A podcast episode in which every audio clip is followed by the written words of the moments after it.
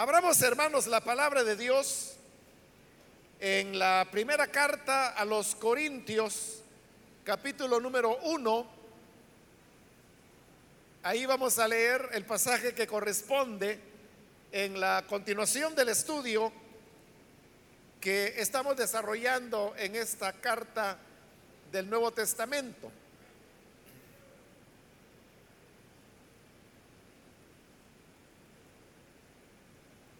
La palabra de Dios en Primera de Corintios, capítulo 1, versículo 22 en adelante nos dice, los judíos piden señales milagrosas y los gentiles buscan sabiduría, mientras que nosotros predicamos a Cristo crucificado.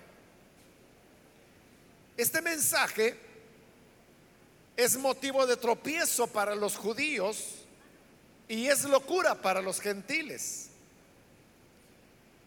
Pero para los que Dios ha llamado, lo mismo judíos que gentiles, Cristo es el poder de Dios y la sabiduría de Dios. Pues la locura de Dios es más sabia que la sabiduría humana. Y la debilidad de Dios es más fuerte que la fuerza humana. Hermanos, consideren su propio llamamiento. No muchos de ustedes son sabios según criterios humanos, ni son muchos los poderosos, ni muchos los de noble cuna. Pero Dios escogió lo insensato del mundo para avergonzar a los sabios y escogió lo débil del mundo para avergonzar a los poderosos. También escogió Dios lo más bajo y despreciado y lo que no es nada para anular lo que es preciado y lo que es nada para anular lo que es, a fin de que en su presencia nadie pueda jactarse. Pero gracias a Él, ustedes están unidos a Cristo Jesús, a quien Dios ha hecho nuestra sabiduría. Es decir, nuestra justificación santificación y redención para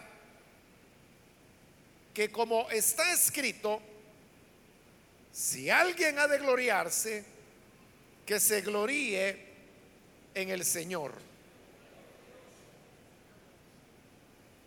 Amén. Hasta ahí vamos a dejar la lectura. Pueden tomar sus asientos, por favor.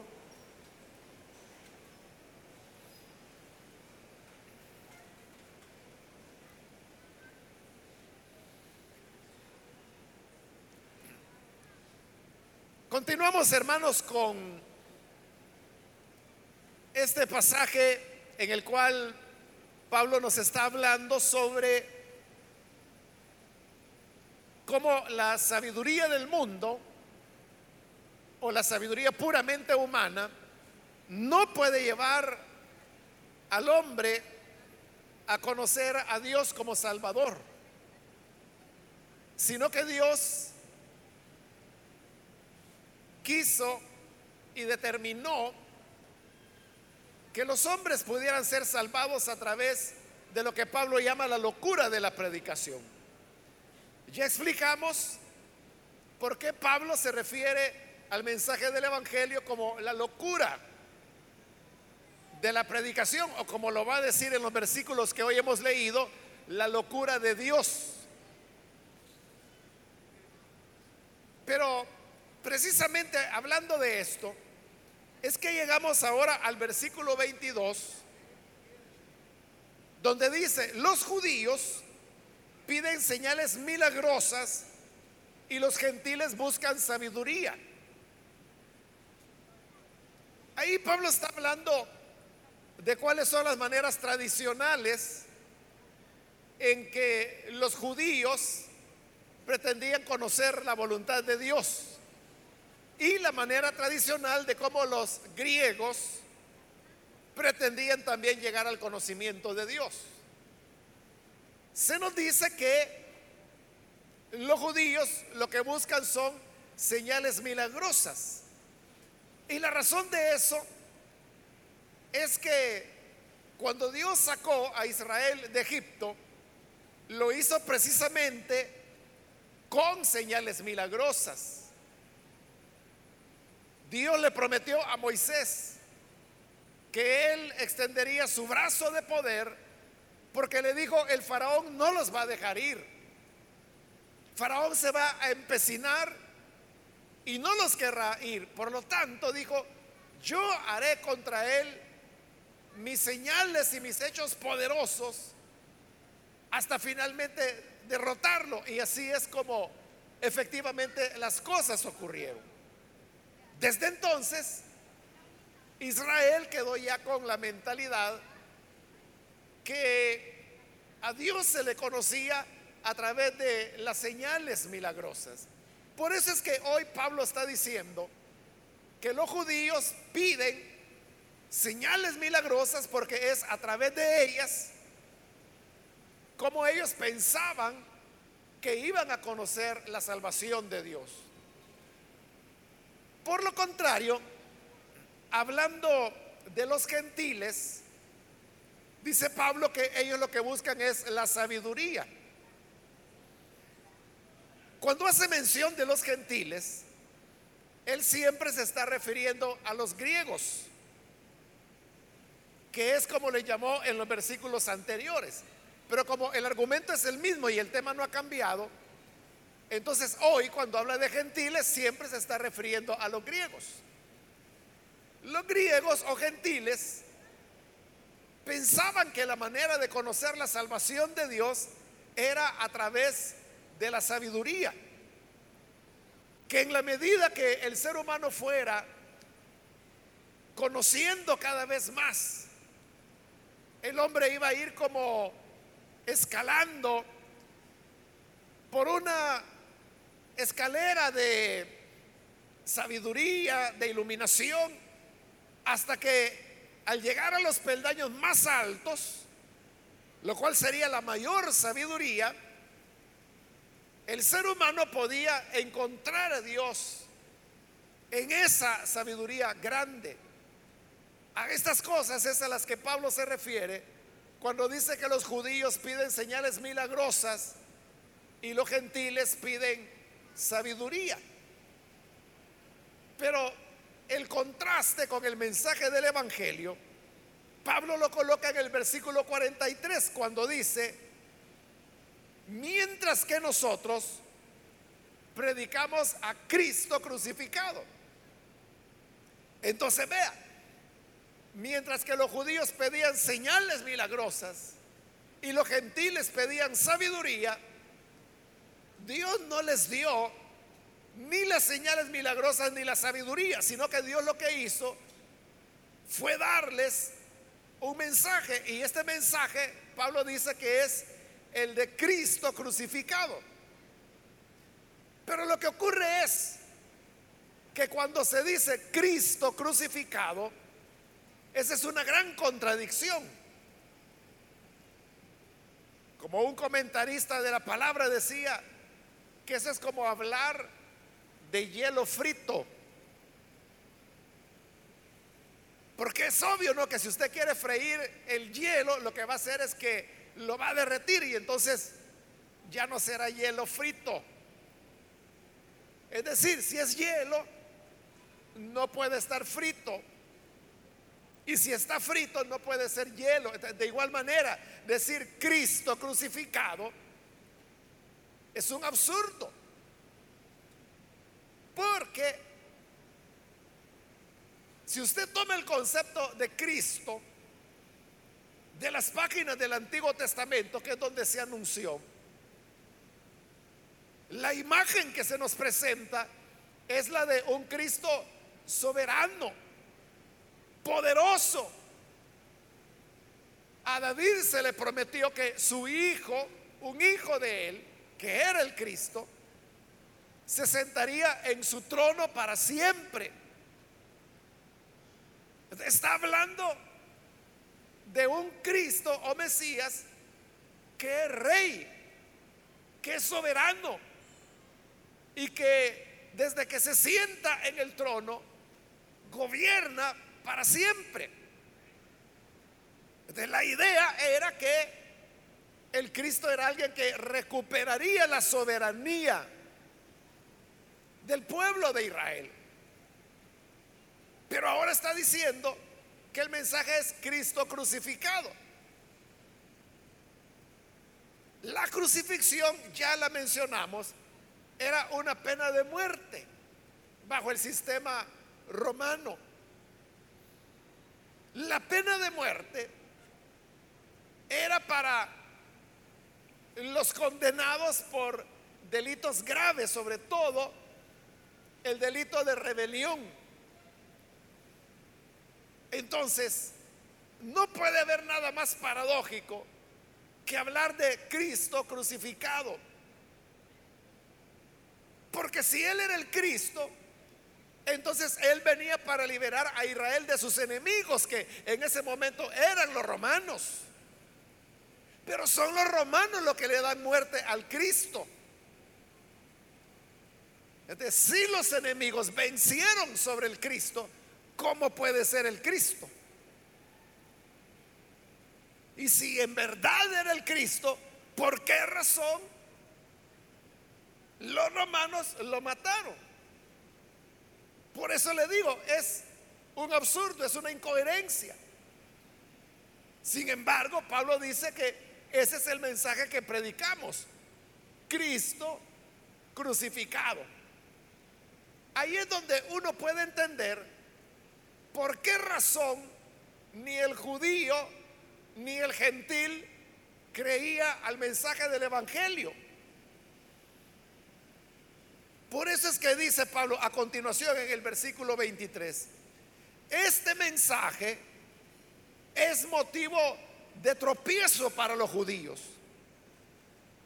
Claro que sería motivo de tropiezo. ¿Por qué? Porque ellos tenían una concepción de un Cristo poderoso, soberano, que desbancaba a los enemigos de Israel. Pero es un Cristo crucificado. Entonces, es entendible, razonable que tropezaran con el mensaje del Evangelio, porque era lo opuesto de lo que ellos esperaban o de lo que ellos entendían. Y lo entendían así no por una ocurrencia o una preferencia de ellos. Lo entendían así porque así lo presentaba las escrituras del Antiguo Testamento. Por lo tanto, el mensaje de Cristo crucificado para ellos era motivo de tropiezo. Pero por otro lado dice, es locura para los gentiles. ¿Por qué el mensaje de Cristo crucificado era locura para los gentiles? Porque los gentiles lo que esperaban era la salvación a través de la sabiduría. Pero que vengan a decir que la salvación está en un condenado a muerte. ¿Qué sentido tiene? Solo el hecho que le digan que la salvación está en un muerto ¿qué sentido tiene? Si está muerto, entonces ¿cómo va a salvar? ¿Cómo va a beneficiar a los demás? Pero el mensaje del Evangelio es Cristo crucificado.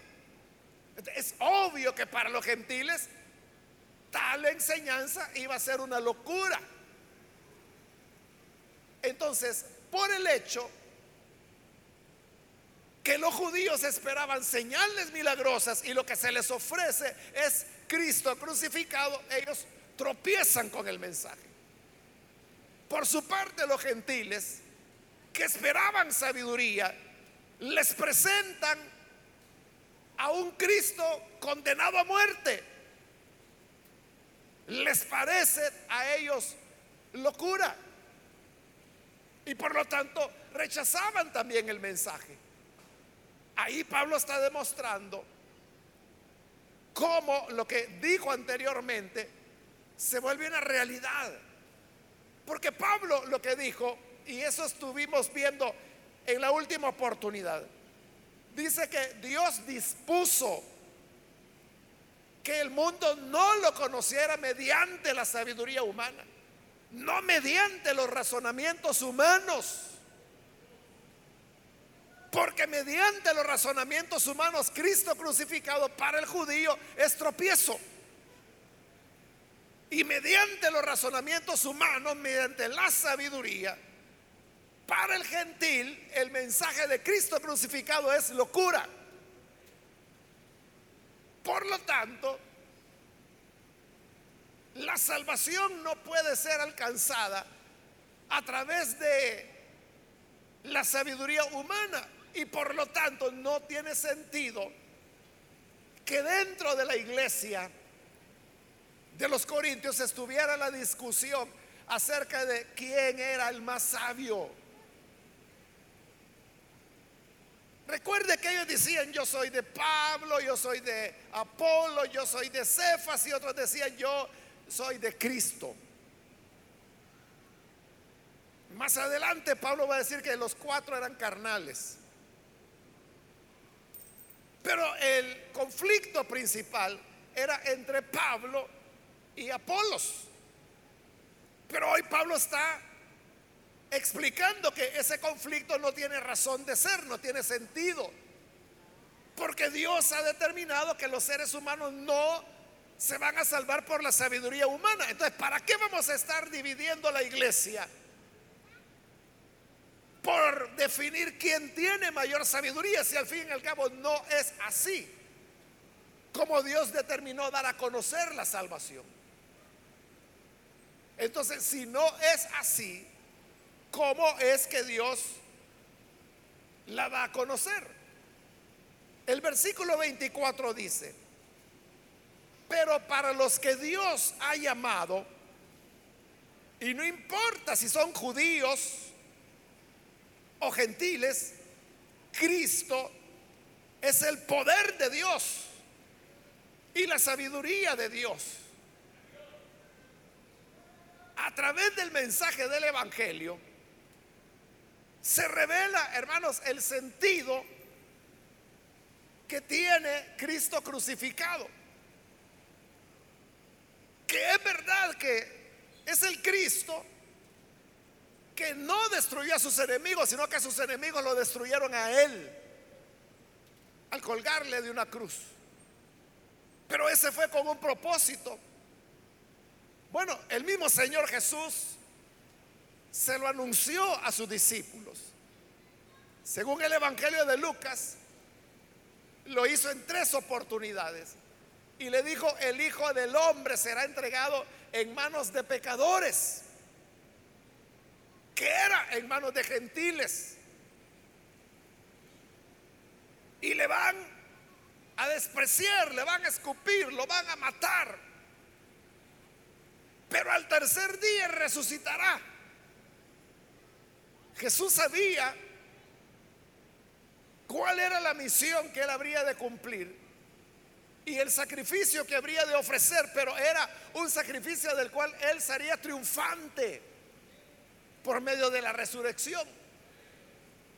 Por eso es que el mensaje de Cristo crucificado en realidad es un mensaje poderoso poderoso porque por ese mensaje es que Jesús es levantado de los muertos.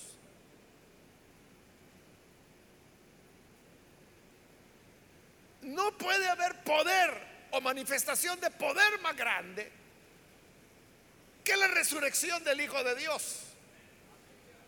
Por eso es que Pablo está diciendo que aquí el punto no es de que quién es más listo o quién tiene más inteligencia. No se trata de eso.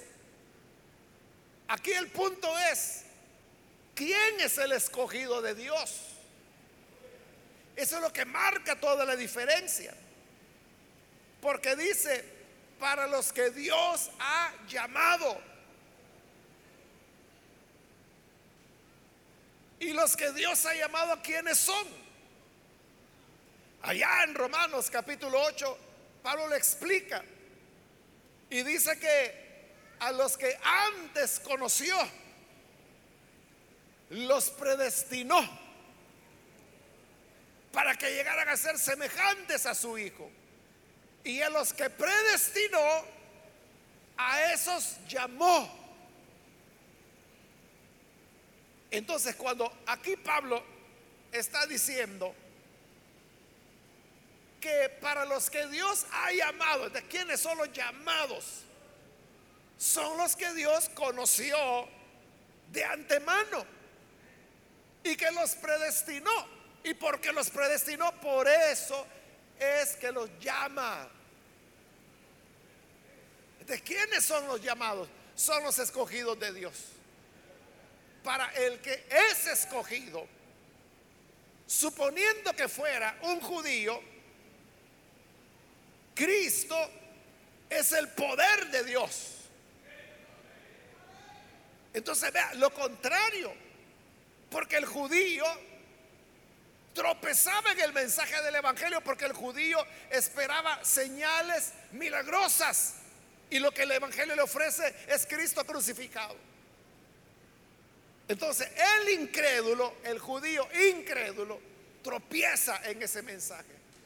Pero para el que es llamado, es decir, escogido por Dios, el mensaje de Cristo crucificado no le resulta ser tropiezo sino que le resulta ser el poder de Dios.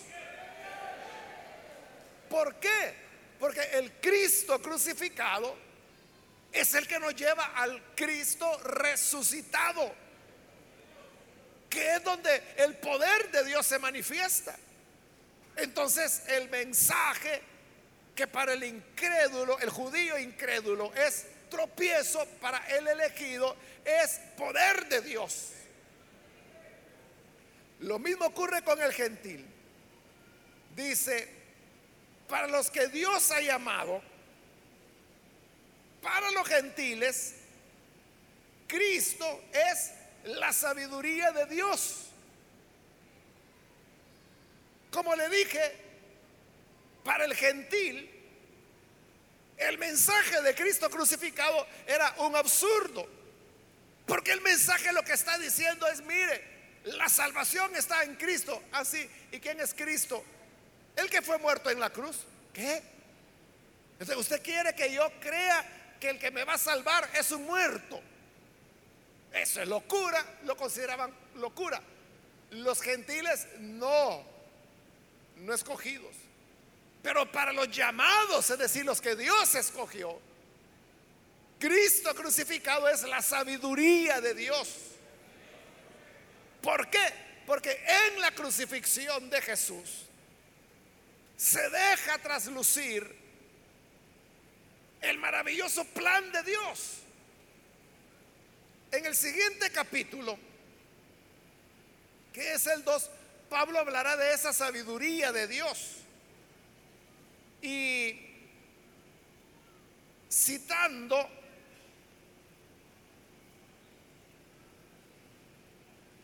a Isaías, él habrá de decir, ningún ojo ha visto, ningún oído ha escuchado, ninguna mente humana ha concebido lo que Dios ha preparado para los que le aman. El plan de Dios era así. Él lo había preparado. Pero era tan maravilloso, era tan sabio el plan de Dios que escapó a la capacidad de entendimiento que tiene el ser humano. Y por eso dice, ningún ojo ha visto, ningún oído ha escuchado, ninguna mente lo pudo concebir. Porque la sabiduría de Dios es mayor que muriendo Jesús en la cruz, paga el precio de nuestro pecado. Y habiendo pagado el precio de nuestro pecado, hoy nosotros somos salvados, somos liberados a través de ese sacrificio. Por eso no puede haber mayor sabiduría que el plan de Dios. Usted sabe que en la muerte y crucifixión de Jesús, incluso Satanás participó. Porque Jesús dijo, ahora ha llegado, eh, este es el momento de las tinieblas, dijo él. Era el momento cuando el príncipe de este mundo, que es Satanás, iba a ser de las suyas. Cuando Judas iba a entregar a Jesús, lo iba a traicionar. El Evangelio de Juan dice que Jesús le dio un bocado y Judas tomó el bocado y lo comió. Y tras el bocado, dice, Satanás entró en él. Y estando Satanás en Judas, es que él va y traiciona al maestro. Entonces vea, todo era una obra satánica. Porque Satanás pensaba que de esa manera destruía y se deshacía del Hijo de Dios. Y lo hizo. Lo llevó a la cruz, lo mataron y lo sepultaron. Lo que Satanás no esperaba es lo que habría de ocurrir tres días después.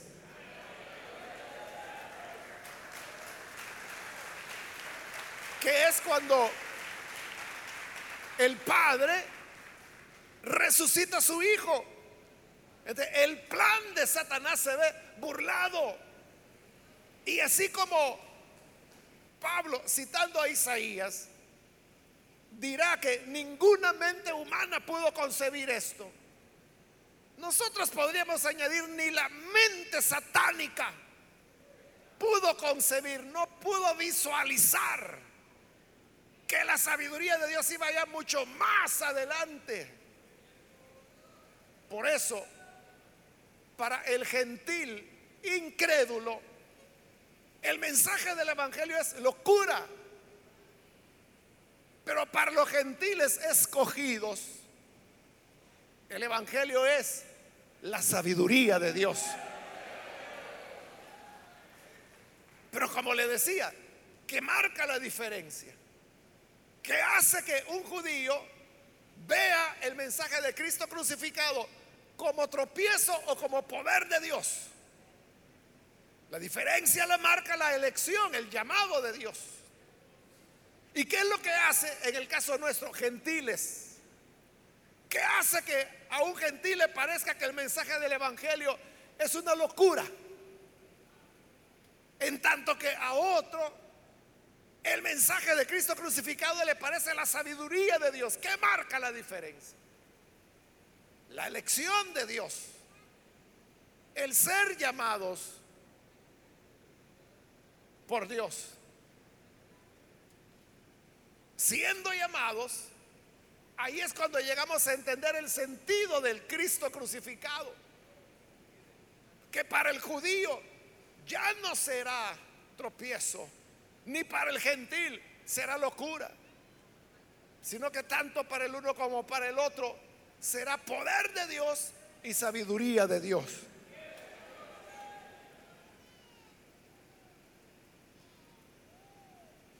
Versículo 25, pues la locura de Dios es más sabia que la sabiduría humana.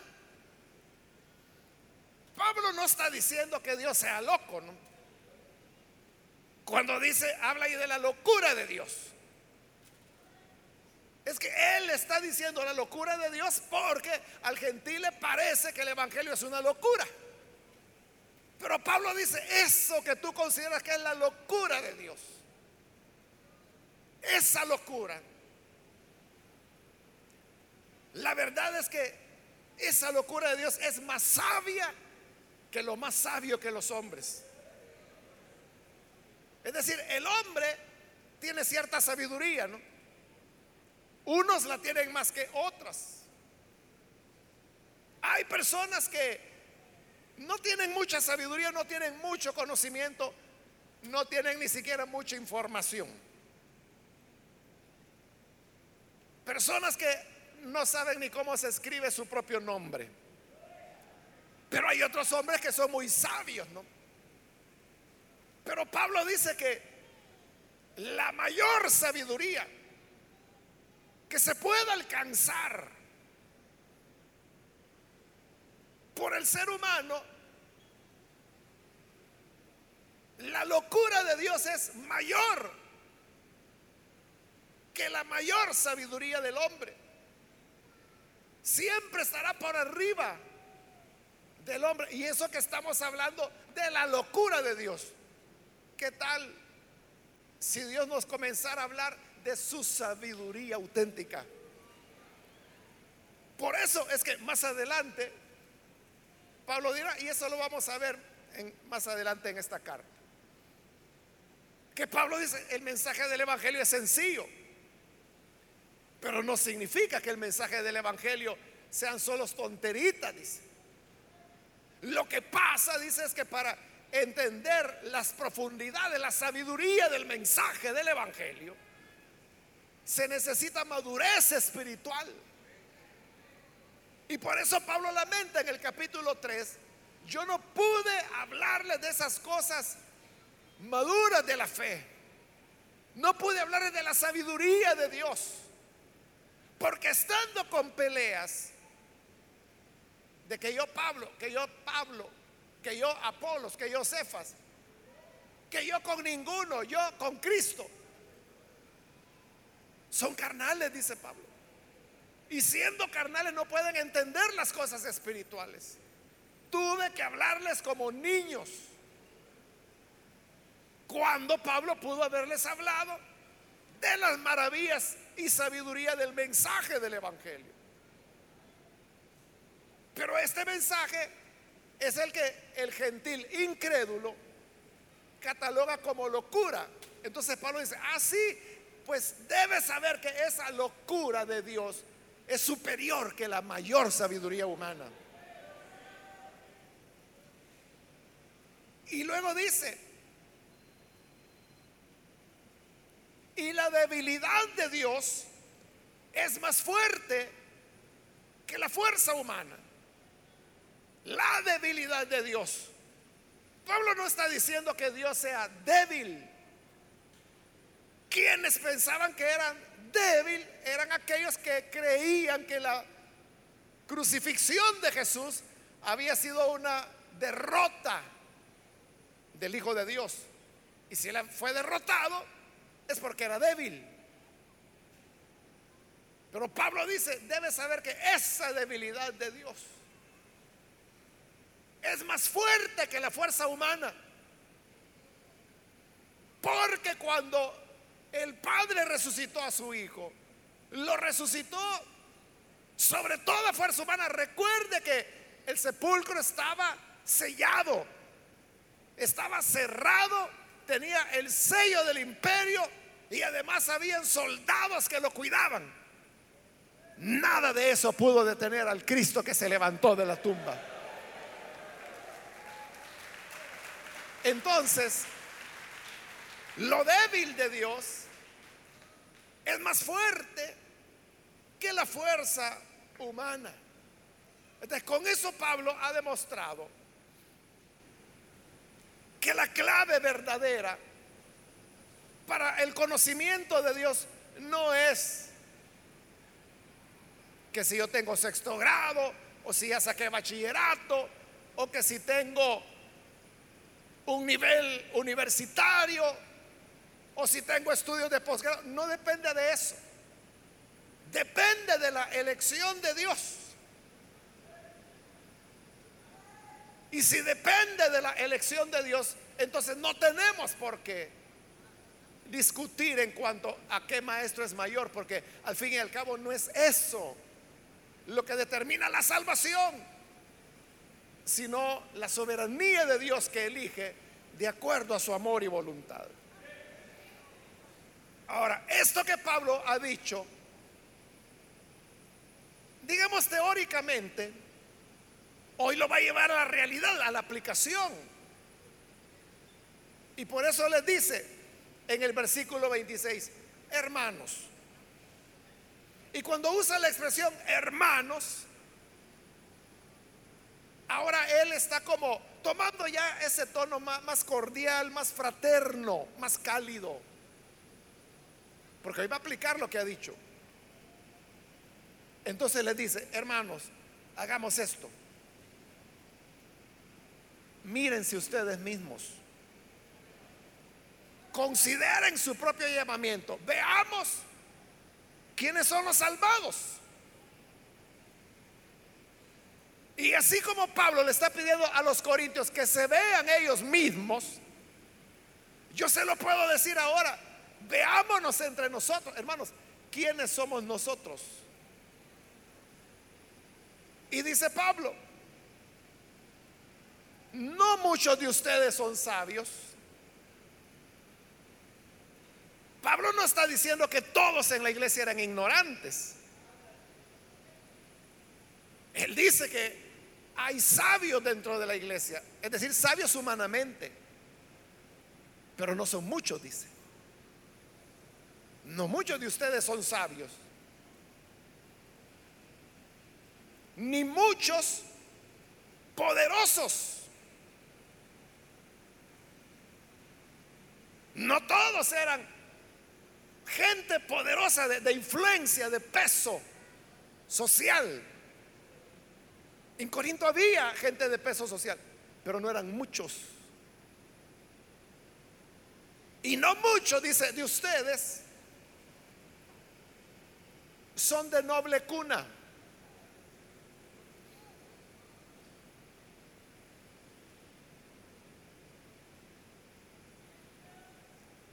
Entonces, como le digo, eso Pablo se lo está diciendo a los corintios, pero yo le digo, apliquémoslo a nosotros. Y por eso yo le decía la pregunta, ¿quiénes somos nosotros? Veamos quién es aquí el sabio. ¿Cuántos sabios tenemos acá?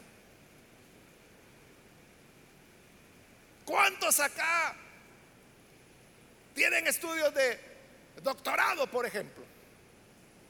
O sea, yo no digo que ninguno. Lo que Pablo está diciendo es que no muchos. No sé si habrá algún doctor en algo aquí entre nosotros este día. No sé si habrá alguno que ha escrito una enciclopedia. O por lo menos un libro, pues. Y si los hay, no son muchos. Y dice, ni muchos poderosos. ¿Quiénes son aquí los que estamos acá? Que son aquí de, de peso en la sociedad. ¿Quiénes son aquí las personas influyentes? ¿Hay alguno?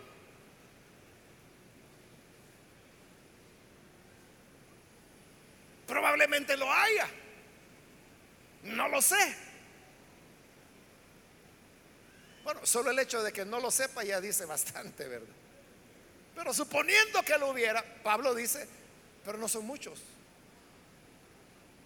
Y luego dice, ¿quiénes son los de cuna noble? En una época, pues, cuando lo que imperaban eran las monarquías. Entonces, tener sangre parentesco con el rey era lo que hacía que las personas fueran de cuna noble. Hoy ya no es así. Nuestro país no es una monarquía. Pero eso pudiera traducirse como las personas que son, como decimos acá, de buen apellido o, de familias de abolengo, por decirlo de otra manera. ¿Quiénes de nosotros pertenecemos a cuna noble. A lo mejor hay alguno. No estoy diciendo que nadie de nosotros lo sea. A lo mejor hay alguno, pero lo que Pablo está diciendo es que no son muchos. Entonces, si no son muchos los sabios, ni muchos los poderosos, ni muchos los de cuna noble, entonces ¿qué somos? somos igual que la iglesia de Corinto, que era la iglesia, hermano, de la gente desposeída, de la gente que no era ni sabia, ni educada, ni poderosa, ni de cuna noble, era gente común y corriente. Era la iglesia donde predominantemente lo que había era pobrerío. Había algunos poderosos, pero no eran muchos. De igual manera, hermanos, nosotros, y, esa es la realidad, la iglesia del Señor, así ha sido por dos mil años. Es un hecho que la historia lo demuestra, que el Evangelio prospera entre las personas desposeídas. Y cuando esas iglesias están en países que comienzan a prosperar, la fe comienza a decaer. Un ejemplo de eso lo tenemos en Europa. Cuando en Europa se produce la reforma, que fue el avivamiento mundial de Dios en ese momento, Europa era pobre. Es que por eso precisamente es que hubo renacimiento y por eso hubo reforma, porque la pobreza era insoportable ya. Entonces fue el centro de avivamiento. Pero ¿qué es Europa occidental ahora? Son países del primer mundo. Países riquísimos.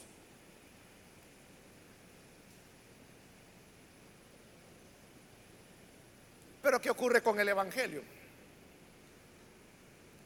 El Evangelio, hermano, e-, está retrocediendo. Bueno, los índices de crecimiento de la iglesia evangélica en Europa son negativos.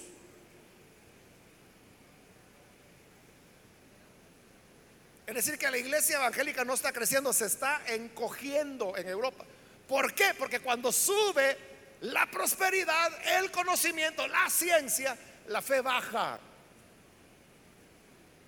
A eso se debe que no muchos en la iglesia son sabios, no muchos son poderosos, no muchos son de cuna noble.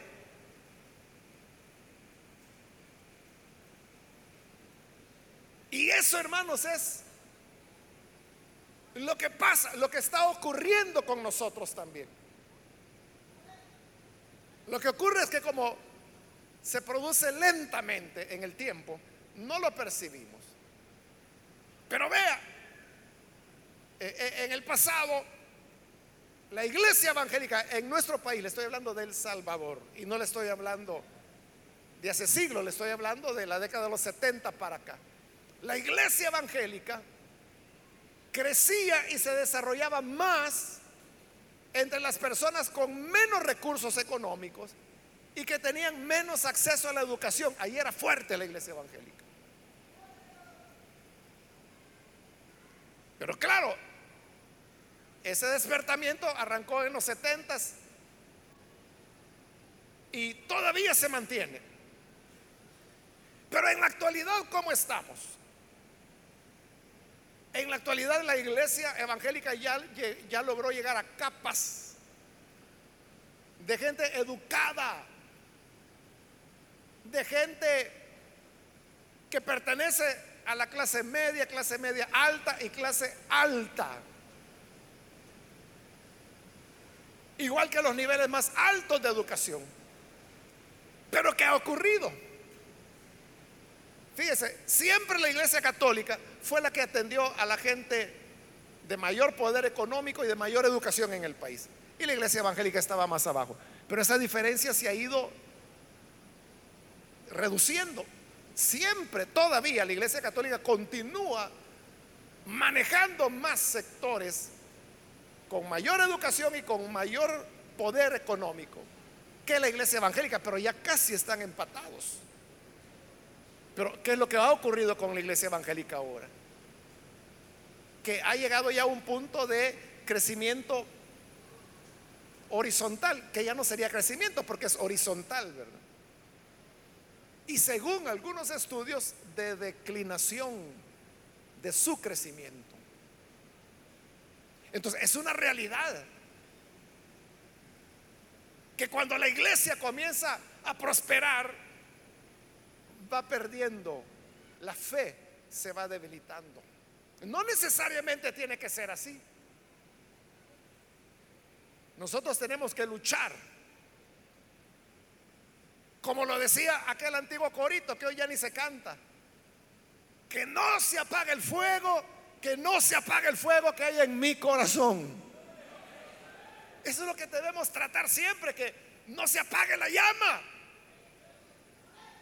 Y qué bueno si usted puede prosperar económicamente. Y qué bueno si usted puede llegar a niveles superiores de educación, pero que no se apague el fuego que hay en mi corazón. Amén.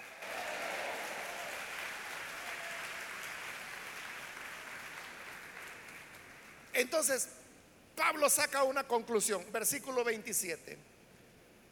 Entonces significa, dice que Dios escogió lo insensato del mundo para avergonzar a los sabios escogió lo débil del mundo para avergonzar a los poderosos. 28. También escogió Dios lo más bajo y despreciado y lo que no y lo que no es nada para anular lo que es. Dios lo hizo a propósito. No buscó a los sabios, sino que buscó a los ignorantes. No buscó a los adinerados, buscó a los pobres. No buscó a los nobles, buscó a los que eran nada. Por eso es que cuando Jesús vino, Jesús anduvo con el pobrerío también. Y Jesús anduvo con cobradores de impuestos, con pecadores, con mujeres de mala fama, nada de príncipes, nada de nobles. No fue así. No a los sabios. Porque Galilea era una región pobre y por pobre era también de baja educación. Por eso es que los galileos hablaban mal, porque no tenían educación y por eso el libro de los Hechos dice que los reconocían y decían, es que tú eres Galileo, porque hablaban mal el arameo. Hasta ahí llegaba la pobreza educativa de ellos. Entonces Dios lo hizo a propósito. Ahora, ¿por qué Dios lo hizo así? Dice el versículo 29. A fin de que ustedes, perdón, a fin de que en su presencia nadie pueda jactarse. Nadie puede decir, es que mire, yo llegué a creer en Cristo porque de acuerdo a los procedimientos epistemológicos, llegué a la conclusión de que no es que Dios exista, sino que Dios de lo que existe es lo que hay. Y que por ese enrededijo de palabras, entonces finalmente, y por eso yo creí por su virtud humana, no fue así. Como le digo, apenas hermanos aprendimos a caminar hacia adelante, ¿verdad?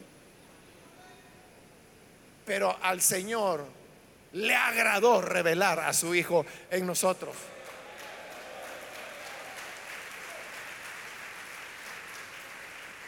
Para, dice Pablo, con el fin de que nadie tenga de qué jactarse. Entonces no nos podemos jactar. Ah, es que fue por mi inteligencia, fue porque yo, mire, estudié en la universidad no sé qué. Es porque la pared de mi sala la tengo tapizada con diplomas y certificados. No es por eso. No es porque tenemos solvencia económica, no es porque seamos de apellido extranjero, no es eso es que la gracia de Dios se manifestó a los Hernández, a los Fernández, a los Martínez, que son los apellidos más abundantes en nuestro país. Entonces, no hay razón por la cual jactarse. Entonces, si no, si Dios lo hizo con el fin de que nadie se jacte, ahí los destruyó ya. Destruyó la práctica de los corintios que estaban, que Pablo aquí, que Cefas allá. No, es que Apolos. Dios lo hizo con el fin de que nadie se jacte. No, no podemos estarle atribuyendo al hombre. Versículo 30. Pero gracias a Él. No gracias a Pablo, no gracias a Apolo. Gracias a Él. Ustedes están unidos a Cristo Jesús. Porque cuando creemos en Él, llegamos a estar unidos con Cristo. Porque nosotros somos el cuerpo, Él es la cabeza. Estamos unidos orgánicamente con Él. A quien Dios ha hecho nuestra sabiduría. Es decir, justificación, santificación y redención. Cosas que va a explicar más adelante. Entonces, no es por nuestra virtud, no es por nuestra sabiduría, es porque por su amor Él decidió unirnos a Cristo. Y al unirnos a Cristo, Cristo se convirtió en nuestra sabiduría. Le aseguro, hermano, que hasta la persona más sencilla entre nosotros, escoja al hermanito que logró completar primer grado. Pero lea con dificultad, pero lee la Biblia. Ese hermanito es capaz de iluminar al doctor universitario que no conoce al Salvador y que anda en tinieblas sin Dios y sin esperanza. Es así. Se recuerda a Naamán, general del ejército del rey de Siria. Es decir, Naamán era lo que hoy nosotros llamaríamos el ministro de defensa. Pero había una niña, una adolescente que en una guerra que hizo contra Israel, porque peleaba mucho contra Israel, se llevó esclavos. A esta niña, a esta adolescente, se la llevan cautiva. Y cuando estaban repartiendo a los cautivos entre los soldados que iban a la guerra, nada más dijo, mire, esa niña démenla a mí. Yo me la llevo a la casa. Y se la llevó. Esta muchachita adolescente, ya estando haciendo oficios domésticos, porque era esclava, ¿no? En casa de Naamán, ahí se entera de que su amo Naamán era leproso el ministro de defensa. Entonces viene la niña y no se atreve a decirle nada más, pero se lo dice a su esposa. Y dice, mire señora, le dice, allá en mi tierra, allá en mi pueblo, hay un hombre de Dios que se llama Eliseo, que yo estoy segura que si mi amo, su esposo va y le pide que lo sane de la lepra, lo sana. esta niña esclava. Bueno, primero, mujer. Segundo, niña. Tercero, esclava. Cuarto, en tierra extraña. Es la que lleva el mensaje para el hombre más poderoso de la nación después del rey. Y por ese mensaje de la niña, Naaman va. Y el resto de la historia usted lo sabe. Él termina sanado y termina adorando al Dios de Israel. Amén, gloria a Dios. Por eso le decía, busque la persona más sencilla, pero armada con la revelación de Cristo. Esa persona más sencilla es capaz de enseñarle a cualquiera. Por eso es que Lutero lo dijo bien allá en la época de la Reforma. Él dijo que un campesino con la palabra de Dios es más poderoso que el mismo Papa, dijo él. Porque tiene la palabra, aunque fuera campesino, iba a derrotar al mismo Papa. Todo esto, y con esto termina Pablo y terminamos nosotros también, para que como está escrito, y cita un pasaje de Jeremías, si alguno ha de gloriarse, que se gloríe en el Señor. ¿De, qué nos vamos a sentir orgullosos? ¿De tener un apóstol como Pablo? ¿O nos vamos a gloriar de tener a un predicador inteligentísimo como Apolos? Y Jeremías dice, si se van a gloriar, gloríense en el Señor. Porque Él es el que nos da la vida, Él es el que nos salva, Él es que, el que nos une a Cristo. Y uniéndonos a Cristo, Él se convierte en nuestra sabiduría. Como dice ahí, justificación, santificación y redención. Así que gloriémonos, pero en Jesús. No nos gloriemos en la iglesia. No nos gloriemos en que mi pastor es fulano. Gloriémonos en Dios, en Cristo, que es el que nos salva y nos da la vida y nos da el poder y la sabiduría de Dios. Amén. Vamos a cerrar nuestros ojos. Padre, gracias te damos por las personas que están aquí al frente, como también aquellos que a través de los medios de comunicación están abriendo su corazón para creer a tu palabra, para recibir la vida que tú, Señor, generosamente nos ofreces y para eso nos llamas.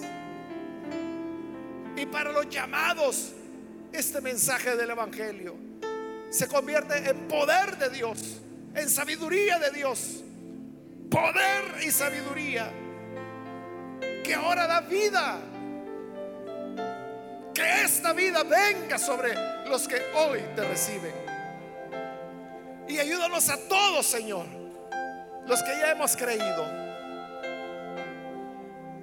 para ofrecerte nuestro ser y que vivamos cada día de nuestra vida como un olor grato ante tu presencia. Y que así seamos luz del mundo, sal de la tierra. Es nuestra petición por Jesús nuestro Señor, a quien sea la gloria hoy y siempre. Amén. Y amén.